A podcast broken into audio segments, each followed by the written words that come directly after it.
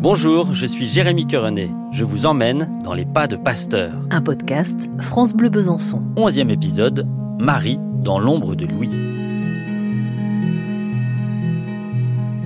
Dans les pas de Pasteur, il y a tous ces chercheurs et chercheuses qui poursuivent son travail sur les microbes.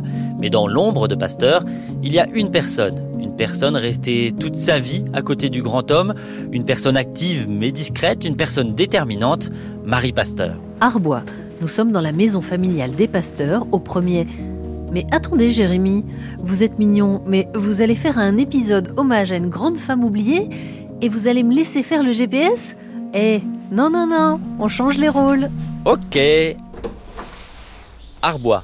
Nous sommes dans la maison familiale des pasteurs au premier étage, dans la chambre de Marie Pasteur. Et avec Sylvie Morel, nous découvrons cette pièce située juste à côté de celle de Louis. Alors quand on voit la chambre, c'est vraiment la chambre d'une femme de la bonne bourgeoisie classique, hein, avec le boudoir, avec ce papier peint qui est très clair et doré à leur fin.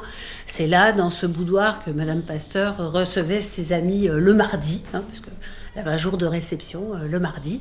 Et quand on est dans, dans ce boudoir, on ne voit pas euh, la chambre. Hein. elle veille à fermer les portes de l'alcôve et à masquer évidemment le cabinet de, de toilette. Le cabinet de toilette, c'est important quand on parle de, De de Pasteur. De, de lui, de sa famille, mais parce que, parce que l'hygiène, ça fait aussi partie de, de ses travaux et puis peut-être même d'un mode de vie pour toute la famille. Ah bah complètement. Et Madame Pasteur était, qui était pleine d'humour, hein, euh, qui avait assez de recul par rapport à la célébrité de son mari, euh, taquinait beaucoup euh, Louis Pasteur sur euh, les questions d'hygiène.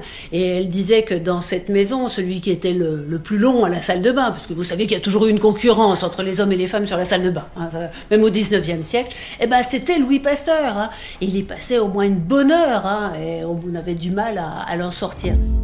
Le couple formé par Marie et Louis Pasteur aura résisté à toutes les épreuves. Les déménagements successifs, la mort de trois enfants, la maladie de Louis, ses absences prolongées, la guerre. Mais dans les difficultés comme dans les succès, Marie ne cesse de soutenir et d'aider Louis.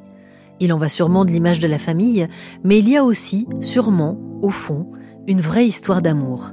En tout cas, les premières lettres de Louis sont dignes d'une comédie romantique, façon 19e siècle.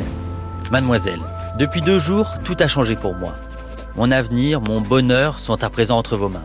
Tout ce que je vous demande, mademoiselle Marie, c'est de ne pas me juger trop vite. Vous pourriez vous tromper. Le temps vous dira que sous ce dehors froid et timide qui doit vous déplaire, il y a un cœur plein d'affection pour vous. Puis, trois jours plus tard, Ma chère Marie, je crois avoir la certitude maintenant que vous m'aimerez. N'est-ce pas en effet d'un bon cœur qu'hier, en me quittant, vous m'avez donné la main? Je n'ai plus qu'une pensée, c'est vous. Mon travail n'est plus rien. Moi qui aimais tant mes cristaux, moi qui désirais le soir que la nuit fût trop courte pour être plus tôt à mes études. Bien entendu, l'enthousiasme du jeune amoureux s'estompera vite, et Pasteur, le reste de sa vie, privilégiera largement ses études à son histoire d'amour. Mais heureusement pour lui, Marie n'y voit pas d'inconvénient et travaille même avec son savant d'époux. Marie comprend les travaux de Louis, Marie l'aide, Marie joue un rôle actif, un rôle longtemps négligé, surtout à l'époque où elle ne tire aucune reconnaissance de son travail.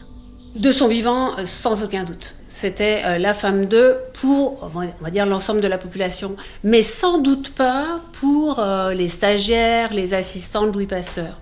Car on sait aujourd'hui que c'est Madame Pasteur qui faisait l'accueil des nouveaux arrivants dans l'équipe et qui les briefait, comme on peut dire aujourd'hui, sur l'état d'avancement des travaux de Louis Pasteur. Et elle avait une claire compréhension euh, de ce qui se passait, même si elle n'était pas scientifique elle-même. hein. Elle avait vraiment l'éducation des jeunes filles euh, de bourgeoisie du 19e euh, ultra classique. Mais c'est une femme ambitieuse. Euh, qui ne va pas euh, se ré- réussir personnellement, mais qui va tout miser sur la réussite de son mari. Elle va s'intéresser évidemment euh, aux travaux euh, de son mari. Et quand Louis Pasteur va faire son attaque cérébrale à l'âge de 46 ans, eh bien, elle va euh, devenir une partie de ses mains, hein, puisqu'elle va l'aider à faire les gestes de la vie quotidienne, mais en même temps, elle va vraiment l'aider dans le suivi euh, de tous les articles hein, qu'il publie, la veille médiatique, hein, comme on appelle euh, aujourd'hui aujourd'hui, elle, regarde un petit peu hein, quels sont les adversaires de Pasteur qui sont en train de, publier euh, des choses dans les journaux français ou étrangers. Et quand Pasteur euh, veut coucher par écrit certaines de ses idées, il demande à sa femme de prendre euh, en écrit ses notes. Elle joue le rôle de premier public, un petit peu naïf, et ça va permettre à Louis Pasteur d'être beaucoup plus percutant hein, et d'utiliser vraiment un langage compréhensible par l'ensemble de la population. En parlant de Marie Pasteur, on peut plus généralement évoquer les inégalités entre les hommes et les femmes dans l'histoire et dans les carrières scientifiques.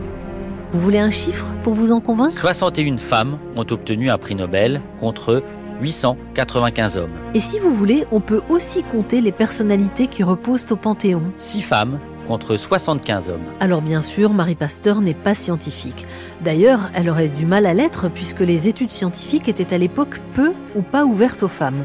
Louis Pasteur en personne avait d'ailleurs écrit au recteur pour lui demander de ne plus accepter de filles dans ses cours parce qu'elles avaient tendance à ralentir le groupe. Comme quoi on peut être visionnaire scientifiquement, mais moins visionnaire sur les sujets de société. C'est une raison de plus pour souligner l'importance de la réhabilitation de Marie Pasteur aujourd'hui. La question de la femme de Pasteur et de Marie Pasteur est intéressante parce qu'elle montre combien on a avancé euh, et dans nos conceptions, dans nos conceptions presque idéologiques, parce qu'on pouvait la voir comme une pauvre petite bonne femme euh, dominée par son mari. Et d'autre part aussi combien on a avancé dans les documents. Il y a un magnifique livre d'Agnès Descamps qui s'appelle Madame Pasteur. Donc elle a trouvé des documents incroyables qui permettent de mieux comprendre le rôle de Marie, et qui est un rôle euh, assez euh, intéressant puisqu'il est à côté de l'idée qu'on pourrait se faire de elle qui est l'esclave de son mari. Elle participe à son travail scientifique et elle participe à sa vie sociale. Aujourd'hui, les spécialistes de Louis Pasteur étudient de plus en plus l'impact et l'importance de Marie Pasteur.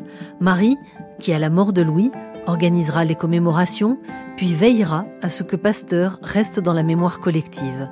Au-delà de l'intérêt que ces deux ambitieux avaient trouvé à se serrer les coudes, l'histoire de Marie et de Louis restera jusqu'à ce que la mort les sépare une belle histoire. Une histoire d'amour, mais aussi de solidarité, de compréhension et de soutien comme en témoigne la lettre que Louis écrit à Marie le jour où elle perd sa sœur. Je veux que dès ton retour, il n'y ait plus entre nous, avec nous, que notre amour, nos enfants, leur éducation, leur avenir, mêlés à mes rêves de savant. Je me sens bien heureux, je t'assure, en pensant que le ciel m'a donné pour compagne de ma vie une femme douée d'aussi précieuses qualités que les tiennes un podcast France Bleu Besançon mixé par Richard François avec la participation de Sandrine Beau dans les pas de Pasteur en partenariat avec l'Université de Franche-Comté.